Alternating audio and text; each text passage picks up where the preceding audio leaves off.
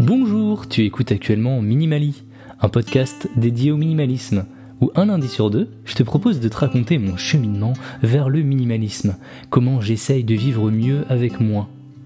Et si on faisait un peu de ce chemin ensemble? Minimali, c'est aussi un site web, minimali.fr, où entre chaque épisode, je pousse un petit peu la réflexion plus loin par écrit.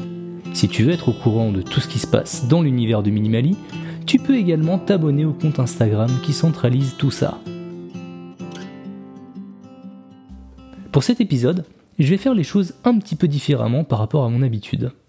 J'imagine que tu as déjà lu son titre, Le minimalisme, une bêtise écologique, et tu te demandes peut-être pourquoi je me pose cette question. Je suis effectivement tombé récemment sur un article paru sur le site thegoodgoods.fr dont le titre est Le minimalisme est une bêtise écologique. Donc si je reformule, le fait de vivre avec moins serait mauvais au niveau de l'environnement. Quand j'ai lu le titre de l'article, je me suis dit Mince, moi qui pensais que j'avais diminué mon empreinte écologique en consommant moins. Et du coup, ben, je suis allé lire l'article. Et pour cet épisode, j'avais envie de revenir dessus, pour en discuter tranquillement et donner mon avis. Bon alors, pourquoi vivre avec moins est une bêtise écologique? Laisse-moi te l'expliquer à l'aide de l'article paru dans thegoodgoods.fr. Comme l'article est long, je vais pas pouvoir tout te lire, mais je vais te sélectionner les passages les plus intéressants.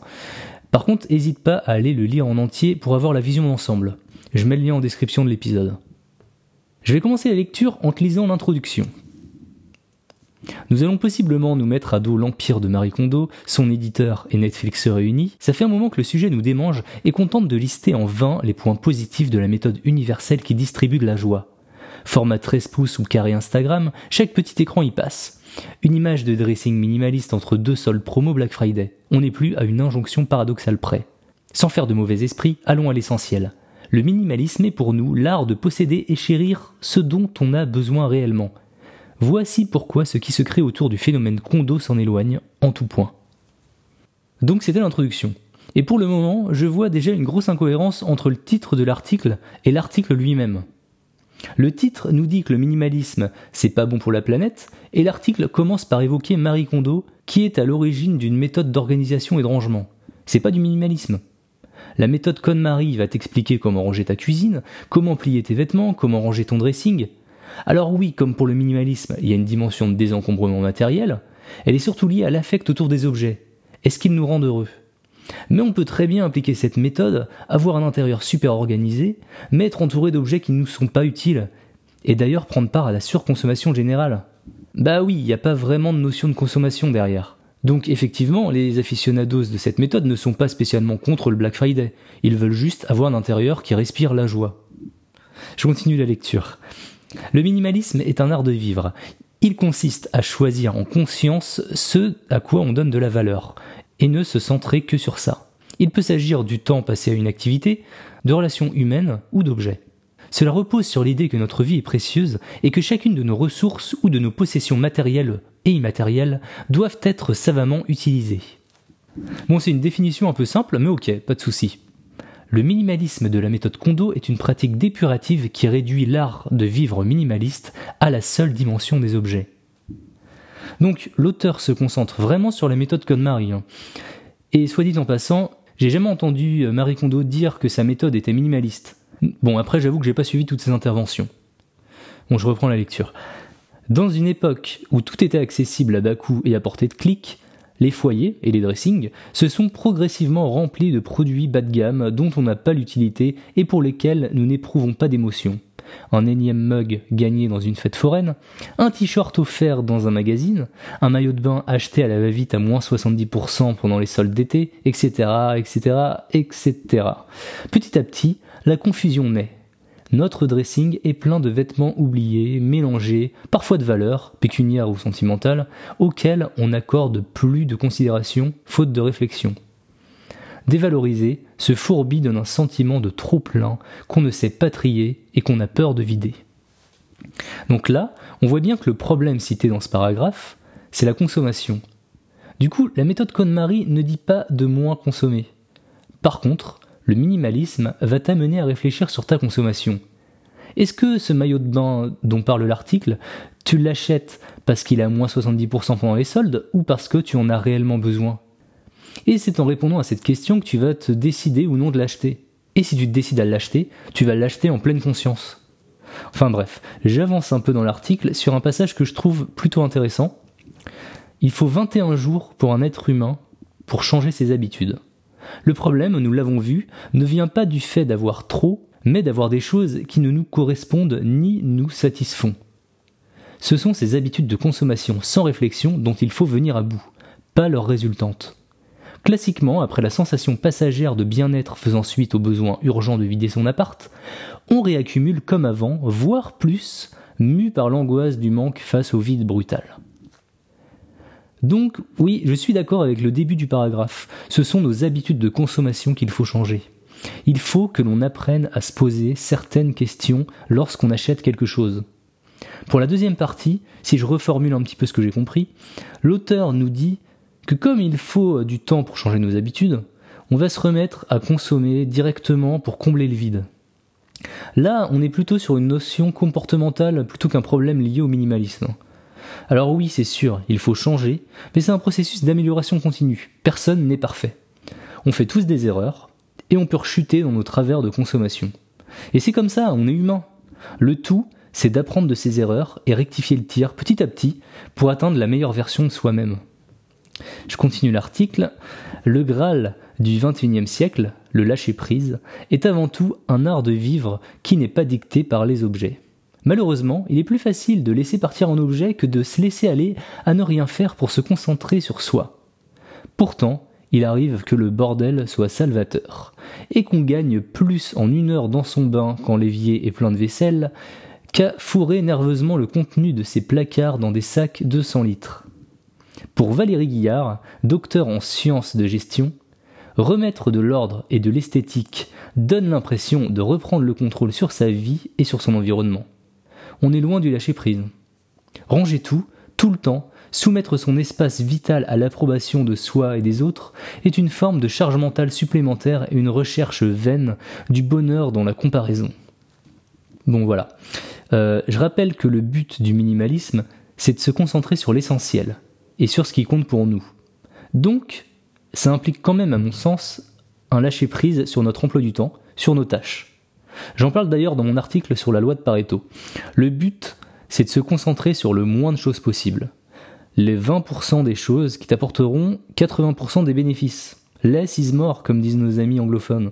Donc oui, ça demande un petit travail sur soi-même pour déterminer ce qui est important dans sa vie, mais une fois qu'on l'a fait, on a des bénéfices immédiats. Ça va pas nous rajouter des heures en plus de notre journée, on a tous 24 heures. Mais en se concentrant sur l'essentiel, on en fera un meilleur usage. J'ai fait ce travail de mon côté, et j'ai décidé de me focaliser sur deux objectifs. Être disponible pour ma famille et être en forme. Donc, quand je suis avec ma compagne ou avec ma fille, je suis réellement avec elle. Je suis pas à scroller sur Instagram ou à répondre à des SMS. Et pour mon objectif de remise en forme, eh bien, j'ai calé du temps pour faire du sport chaque matin, au réveil. Ça me prend pas beaucoup de temps et c'est devenu juste une habitude. Ce sont deux choses sur lesquelles j'ai décidé de me concentrer. Ensuite, avec le temps qu'il me reste, s'il m'en reste, je le passe sur mes projets, comme Minimali. Et tout ce qui m'apporte finalement peu de valeur, comme les réseaux sociaux, les séries télé, ben je limite, je me concentre sur ce qui compte. Ça veut pas dire que j'ai tout arrêté. Ça veut dire que j'ai juste priorisé mes activités en fonction du temps que j'avais. Et je te rassure, je suis pas devenu un contrôle fric avec mon sac poubelle de 100 litres à la main. Allez, je continue l'article.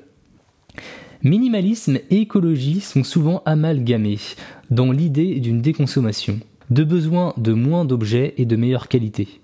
Pourtant, avoir une armoire propre est un désastre pour l'environnement qui n'a pas à recevoir des tonnes de textiles jetés, parfois n'importe comment. Selon la fondation Hélène MacArthur, 39 milliards de kilos de textiles se retrouvent dans des décharges ou sont incinérés chaque année. En Angleterre, des associations telles que la British Earth Foundation signalent que les dons ont doublé depuis la diffusion de l'émission sur Netflix. L'hypothèse du recyclage dissipe notre culpabilité. Mais d'une part, elle n'est réelle que si le don se fait auprès de centres de tri référencés, d'autre part, elle entretient l'idée que tout est jetable, et nous dissuade de prendre soin ou de reconditionner nos vêtements. Elle conforte l'idée que nos objets n'ont pas d'importance. Est-ce vraiment là la vie pleine de sens à laquelle la méthode promet d'accéder? Je fais une petite pause ici, parce que ça m'interpelle pas mal. Notamment la phrase Elle conforte l'idée que les objets n'ont pas d'importance.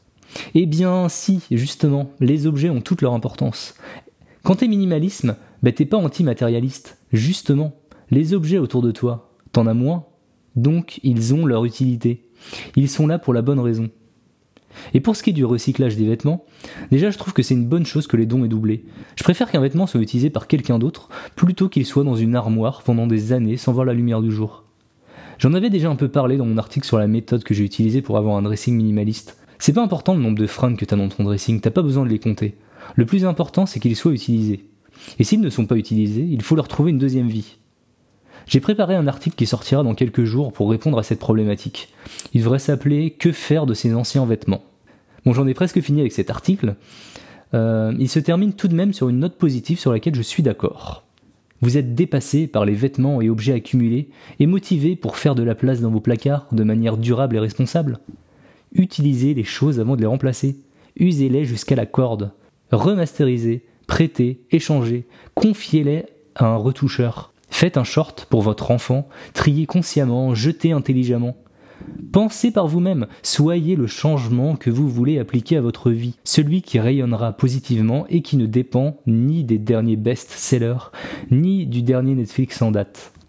Alors je ne peux être que d'accord sur ces derniers mots. Bon par contre, pour le reste, il y a pas mal d'amalgames entre être minimaliste et appliquer la méthode KonMari.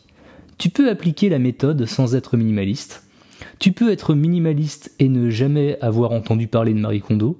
Ce sont deux choses vraiment distinctes. C'est comme si je te disais que être dans une démarche zéro déchet était une bêtise écologique, car tu continues à manger de la viande, et que la surconsommation de viande est responsable de la surproduction de soja et que c'est dramatique pour l'écologie. Ça n'a aucun sens de dire ça, car tu peux très bien être dans ta démarche de zéro déchet, et aussi être végétarien ou alors vegan. Et encore plus magique, tu peux être zéro déchet, végétarien, minimaliste, et même appliquer la méthode KonMari pour ranger ton intérieur. Ça, c'est le combo ultime. en fait, j'ai plutôt l'impression que le titre t'est choisi pour provoquer. Mais finalement, il s'attaque plutôt à la méthode KonMari et aux déchets qu'elle peut causer si on l'applique de manière non responsable. Mais c'est pas ça le problème. Le problème, c'est pas tant de se séparer de ses affaires. Le vrai problème, c'est de les avoir achetées en premier lieu. Et c'est là que le minimalisme intervient pour te faire réfléchir sur tes besoins réels. Et ce, avant même le processus d'achat. Alors que tu sois minimaliste ou non, zéro déchet, vegan, amateur de la méthode Marie Kondo, que tu préfères la méthode A, B ou C, peu importe. Mais fais-le en toute connaissance de cause. Nos actions d'aujourd'hui ont des conséquences sur le monde de demain. Alors essayons d'être responsables jusqu'au bout.